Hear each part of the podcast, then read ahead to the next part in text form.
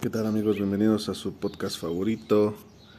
Esta vez estaremos hablando sobre un nuevo eh, modelo de parejas o de relaciones que son denominadas como parejas de fin de semana. Eh, precisamente no hablamos de aquellas escapadas románticas que se hacen en pareja los fines de semana.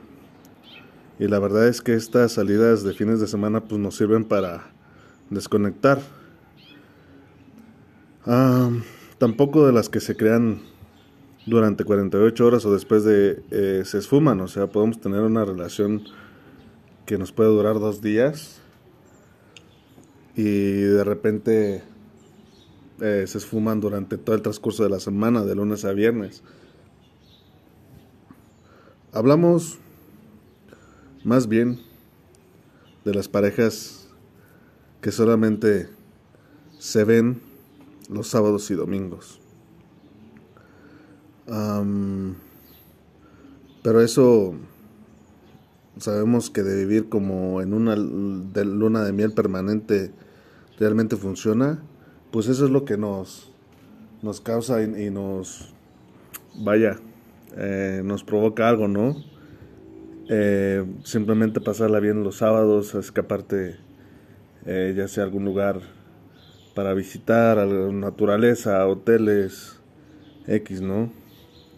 Normalmente las personas que la forman se encuentran en un momento cumbre de tal vez de alguna carrera profesional, de algún negocio, y estas personas que se relacionan de esta manera, pues suelen tener entre 25 y 35 años. Y regularmente, pues como les comento, o sea, son las personas que viajan con frecuencia. Pues al tener demasiado tiempo, al no tener demasiado tiempo eh, por los días laborales, deciden verse con su acompañante durante el fin de semana. Eh, muchas relaciones fracasan por la distancia. Al no renovar la pasión y el cariño de manera continuada, los kilómetros terminan por hacer mella. Pero esto no es y no representa un problema para esas relaciones que mantienen viva pues la llama del amor, ¿no? y esta llama pues al menos se enciende durante el fin de semana.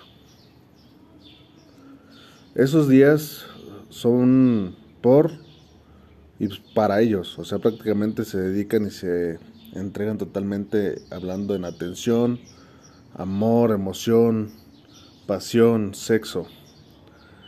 Y pues sirve de recompensa de jornadas duras de trabajo.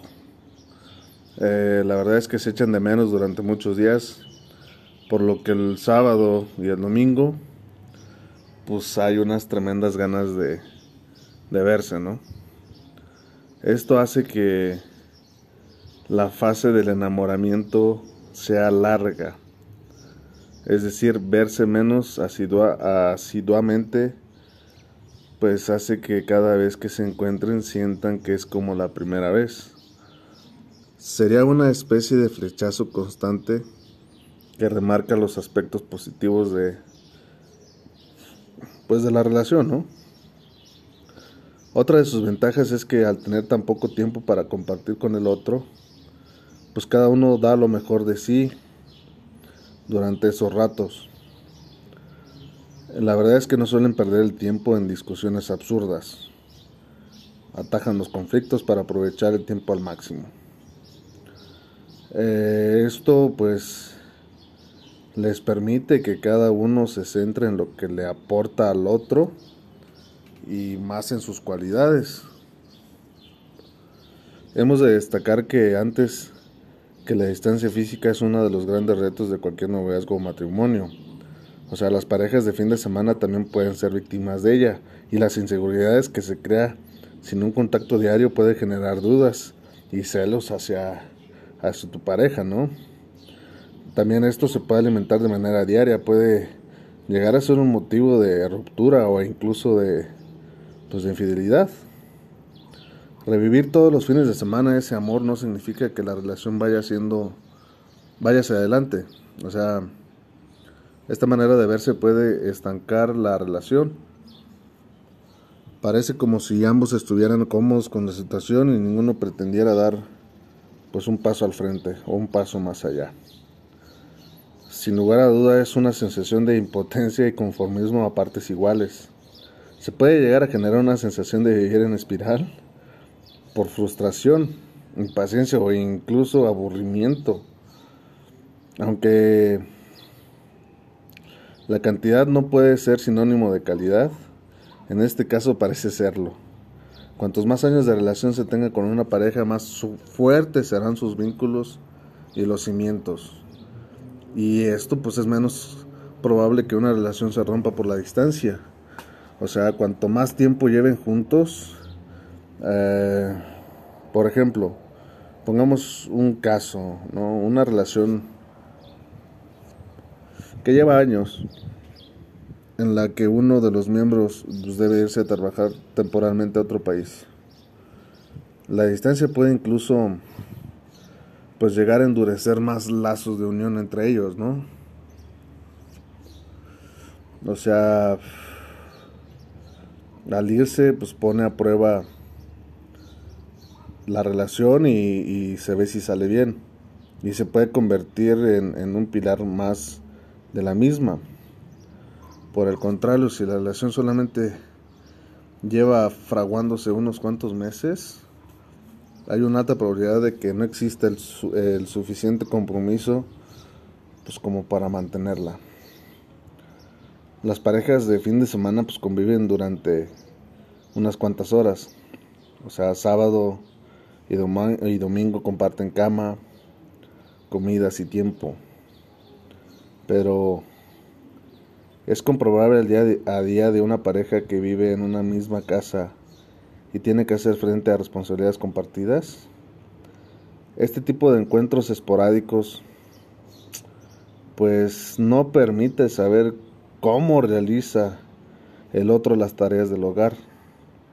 Tampoco cómo reacciona cuando algo le molesta, qué manías tiene, qué le gusta hacer al llegar a casa o cómo cocina. Es una, es una relación algo superficial. Quizás se dejen entrever algunos de estos detalles, pero no es lo mismo. Eh, en cualquier caso, las parejas de fin de semana pues, son una realidad. Nadie puede determinar la duración de una relación en base a cómo se han conocido o cuáles son pues, los, los parámetros de la misma.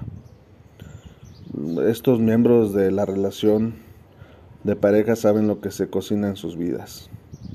Sin embargo, o sea, si existen ciertas características que se dan en todas las parejas exitosas, algunas de ellas son, no sé, por ejemplo, la admiración, el respeto mutuo o la ausencia de codependencia.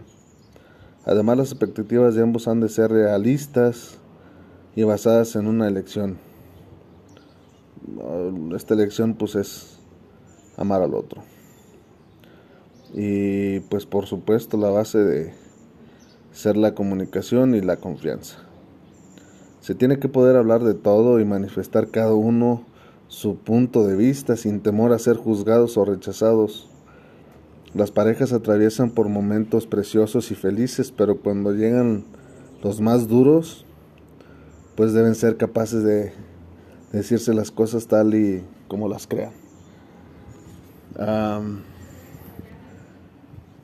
todas estas características pueden estar perfectamente presentes en las parejas de fin de semana. O sea, solamente se ha de poner sobre la mesa que cada uno puede aportar al otro. O sea, cómo se vive esa relación, cómo afecta la distancia a la misma y si la situación le hace feliz. Si, si ambos congenian, entonces puede ser una relación muy sana y duradera. Y realmente no es una una presión de relación, sino que